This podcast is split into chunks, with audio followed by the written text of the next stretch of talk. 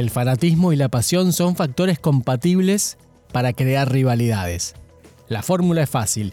50 gramos de bandas, 40 gramos de ego y unos 10 gramos de argentinidad bastan para enemistar y partir a una sociedad en dos. En el capítulo de hoy analizaremos el superclásico del rock argentino, Soda Stereo versus Patricio Rey.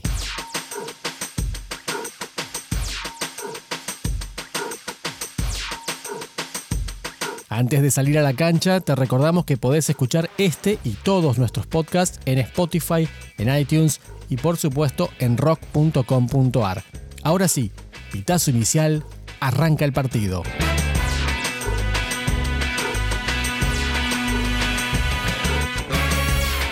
Con la prohibición de la música en inglés durante la Guerra de Malvinas en 1982, las bandas argentinas empezaron a tener más presencia en radios y por lo tanto más popularidad. Esa masividad de públicos proponía paradójicamente una lógica en la que modernos y clásicos, los de zona norte y los del conurbano, los New Romantics y los Rollingas, no solo tenían un grupo de referencia, sino también a un enemigo a quien batallar.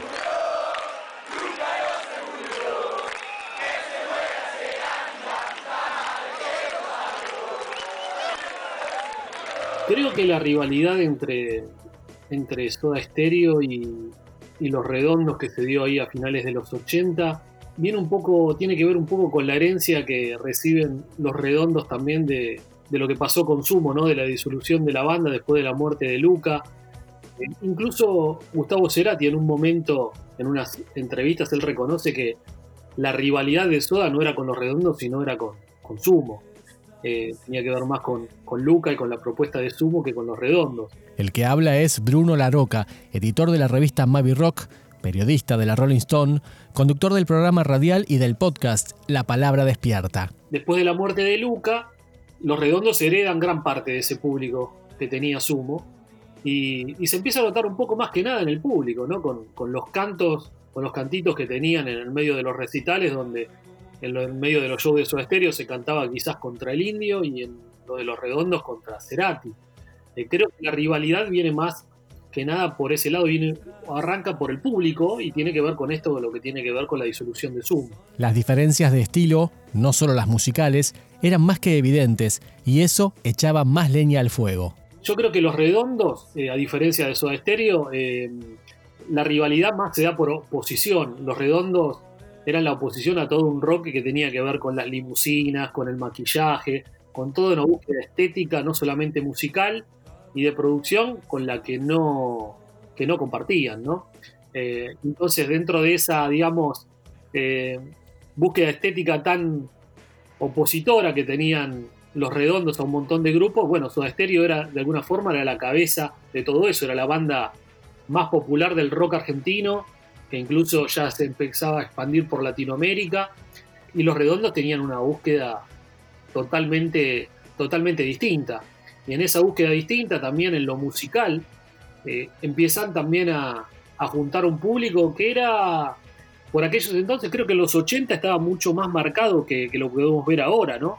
Esa incompatibilidad del público que no tenía, digamos, la, la tolerancia que podemos ver ahora hoy en un festival donde pueden convivir diferentes géneros musicales. Acá estamos hablando de rock, del mismo género musical, pero existía un poco la rivalidad y la búsqueda obviamente del público de los redondos, que era un público más de que venía del conurbano o de las, de las clases proletarias, no tenía nada que ver con el público de Soda Stereo, que quizás era un público de clase media a clase alta, ¿no? Las propuestas de las bandas representaban dos extremos opuestos que comenzaron a sacarse algunas chispas. Por un lado, en los 80 estamos hablando de un rock que viene ¿no? con los coletazos de la última dictadura militar y se propone con Virus, con Soda Stereo y con un montón de bandas que surgían ahí la propuesta de bailar y divertirse. Y que tienen las bandas buscando eso, o sea, hasta ese momento el rock de alguna forma también era para haber sentado o para seguir por lo menos parado en su lugar. Y ese tipo de la banda como Virus o Stereo le plantea a los jóvenes, bueno, vamos a salir a bailar, a divertirnos. La música que hicieron los redondos históricamente no era una música divertida que proponía al baile, más allá de un rock and roll que se pueda eh, llegar a bailar. Las letras de los redondos son letras tristes, por llamarlas de alguna manera. Más tangueras, más nostálgicas, más que tienen que ver con, con, lo social, con lo político social, no solamente lo que pasaba en Argentina, sino también a, nivel global, eh, si uno va a octubre, ¿no? Y bueno, y Soda representaba otra cuestión totalmente distinta, ¿no? Eh, a Soda se da ese, también esa, esa, ese ida y vuelta que uno, bueno, solamente saben ellos si tenía que ver o no, pero bueno, cuando, cuando Soda quería estar, digamos, eh, en la cúpula, ¿no? Y se da que le preguntan ahí con una canción y todo, cuando también el indio de alguna forma, nunca vamos a saber si, si está dedicado o no Vamos a las bandas, dicen cuánto vale ser la banda nueva, ¿no?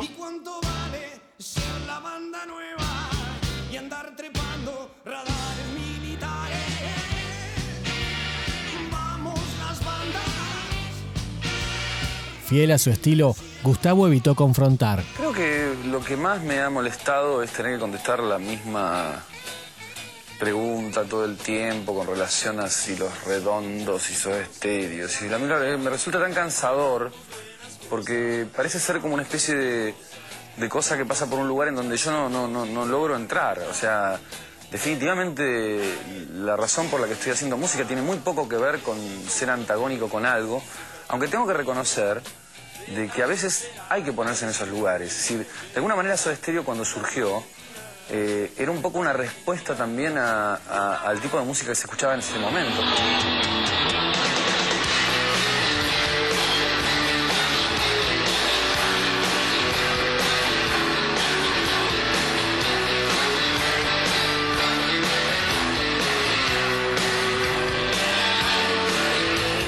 Que lo registré fue una vez en un concierto mío, donde sentía cantos contra el indio, ¿no? Y yo no tenía ni idea de lo que estaba pasando, ¿no? Parecía ser una respuesta, un juego entre el público en sí y no, y, no está bueno que uno lo deje mucho afuera de eso. No, es que quizás no es puntualmente a Soda Stereo, pero había un montón de bandas también del palo de soda, digamos, que se maquillaban o que salían con, con lentejuelas o que llegaban, incluso el propio Charlie en el 82 eh, a, Ferro en una limusina rosa, o en el vestido de rosa en limusina, bueno, todo ese tipo de, cosas, los redondos de alguna forma se plantearon, digamos, sin de antemano proponerse ser opositores a Charlie García o a Soda Stereo, bueno, desde la lírica, desde la búsqueda estética, pasaba por el mensaje, pasaba por otro lado. Entonces, creo que eran más que rivales, eran de alguna forma opositores a todo ese rock queda más que claro en las letras y en la estética que también tenía, tenía cada banda, ¿no? Buena diferencia, marca Bruno. Más que rivales, opositores.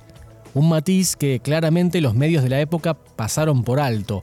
Por el contrario, remarcaban las diferencias y las manejaban a su favor. La prensa siempre, de alguna forma, siempre trató de construir ciertos como River y Boca en lo que tiene que ver el rock y con la música. Yo me acuerdo de haber estado con, con un músico Billy Bond, ¿no? de La Pesada, que en su momento en los 80 era muy criticado en la revista Pelo.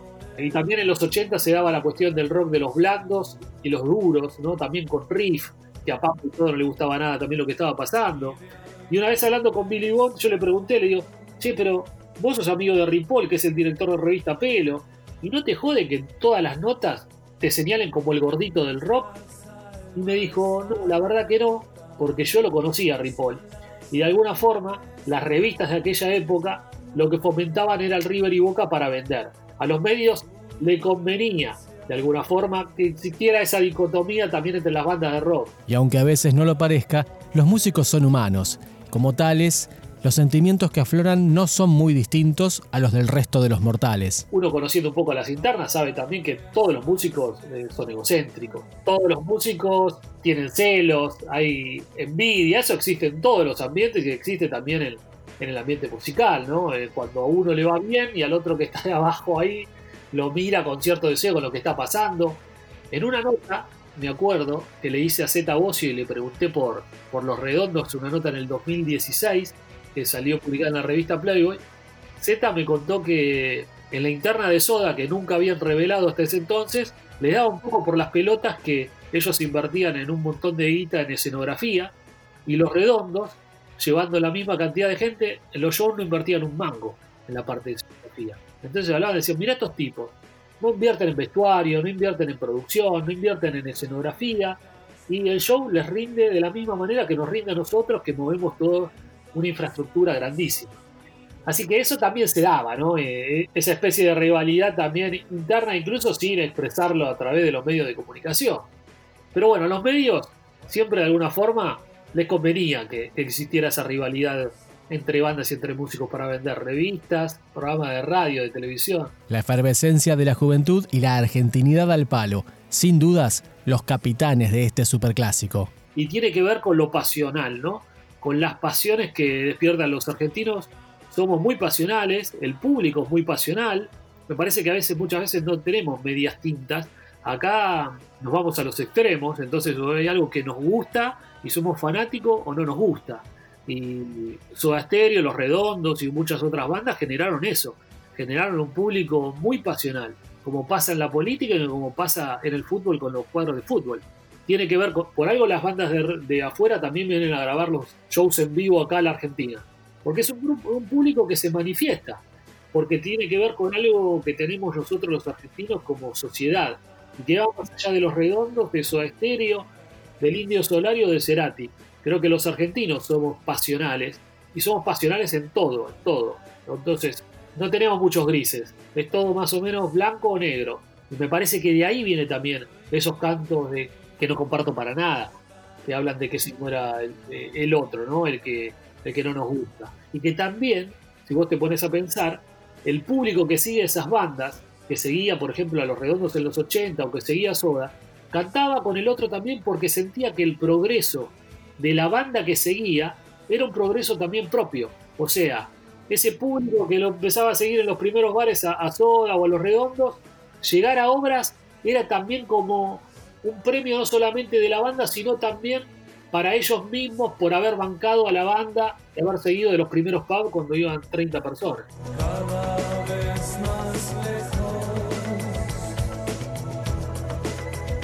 Creo que no existió la rivalidad, entre el Indio Solari y, Gustavo Cerati.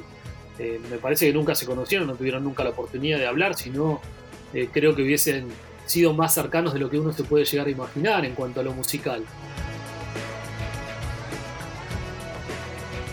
El ACB de Gustavo cambió las cosas. Escuchalo al indio referirse al tema en una entrevista con la revista La Garganta Poderosa en 2011. A uno, le pasa con el colega cosas extrañas, digo, no sé por qué a uno sufre, pues, digo, casos como el de Gustavo debe haber un montón. A mí lo que me jode de Luca, que se murió, de la puta que los parió, no es tanto porque es el dueño de su vida y de su muerte, sino que me perdí de todas las canciones que podría haber hecho. Que lo mataran a John Lennon, bueno, es, matan un montón de gente todos los días. A mí lo que no me gusta es que me perdí de todo lo que podría haber hecho John Lennon, que yo lo extraño. Y me pasa lo mismo con Gustavo, yo tengo mucho respeto por la obra de Gustavo. No tenemos mismo, mismo la misma tarjeta, es uno de los mejores músicos que ha habido en la, cultura rock acá, de los más prolijos, de los más trabajadores, más meticulosos, y yo respeto eso porque yo trato de hacer lo mismo con mi rivalidad, este, que yo en mi caso nunca existió, supongo que, en el caso de él tampoco existió nunca jamás. Es decir, me ha pasado con otros músicos, pero no con, con él. Por su parte, Sky también dejó de lado la polémica y en más de una oportunidad. Quiero aprovechar esta circunstancia para eh, mandarle un gran cariño a Gustavo. Este es un momento difícil, bueno, eh, me apena mucho y este me quiero sumar a todos los que le tiran buena energía, así que Gustavo, vamos para arriba. ¿eh? También en esta entrevista con Bebe Contepomi en La Mega. De movida, es, esa, esa especie de guerra absurda que se ha hecho desde los medios, desde, un par de fanáticos locos que son... Otra generación era, ¿no? Nunca me la creí, para mí nunca fue así. Este, al contrario, siempre los consideré unos músicos, muy buenos músicos. Y las veces que nos hemos cruzado, me he cruzado con Charlie varias veces ahí en el Stud Free Pub, este, con, teníamos muchos amigos en común, nunca hubo... Lo que es la música, ¿no? La música es una, ¿te gusta o no te gusta? Sí, sí, la escuchás no la escuchás, ¿no?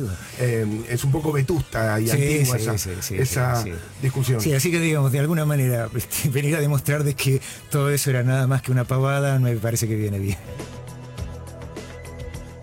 Luego de la muerte de Gustavo, el indio le escribió una carta de despedida en la cual, además de expresar su admiración, lograba de una vez por todas cerrar esa grieta que había comenzado hacía más de 25 años. Yo la verdad que tengo que reconocer que Los Redondos no conozco eh, mucho de las canciones, ¿no? Eh, por alguna razón, bueno, razones que tienen que ver con lo social o con la supuesta contraposición entre lo que es una banda eh, establecida y aquella que, que pregona una situación independiente como una especie de contrariedad aparente, digo, en la música tal cosa no parece muy, no, tiene mucho sentido, pero desde el punto de vista futbolístico eh, que, tan fuerte este, eh, es en este país y también en el mundo, ¿no? Muchas veces se han, se han contrapuesto cosas. Eh, me hizo prestarle atención a una banda que en realidad no, no, no reviste mucho interés desde el punto de vista musical para mí. Y así se nos termina el capítulo de hoy. Buscalo a Bruno Laroca en redes sociales Rastrea sus notas en varios medios periodísticos y escucha sus programas porque siempre consigue testimonios que te dejan pensando. Nos despedimos. Soy Diego. La producción y entrevistas son de Tatiana Escorciapino. Seguinos en Spotify, buscanos en rock.com.ar y nos vemos en la próxima Vuelta por el Universo. Chao.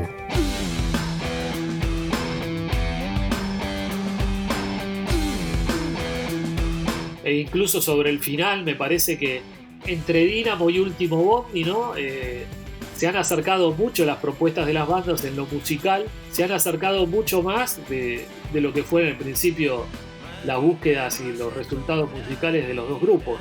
Martín Carrizo, ¿no? que trabajó con el Indio Solari, que trabajó mucho con Cerati, decía que algunos temas de los redondos podrían ser tranquilamente. Uno es la murga de la Virgencita, y Carrizo decía que tranquilamente podía ser un tema que Soda Stereo eh, incluya en Dynamo.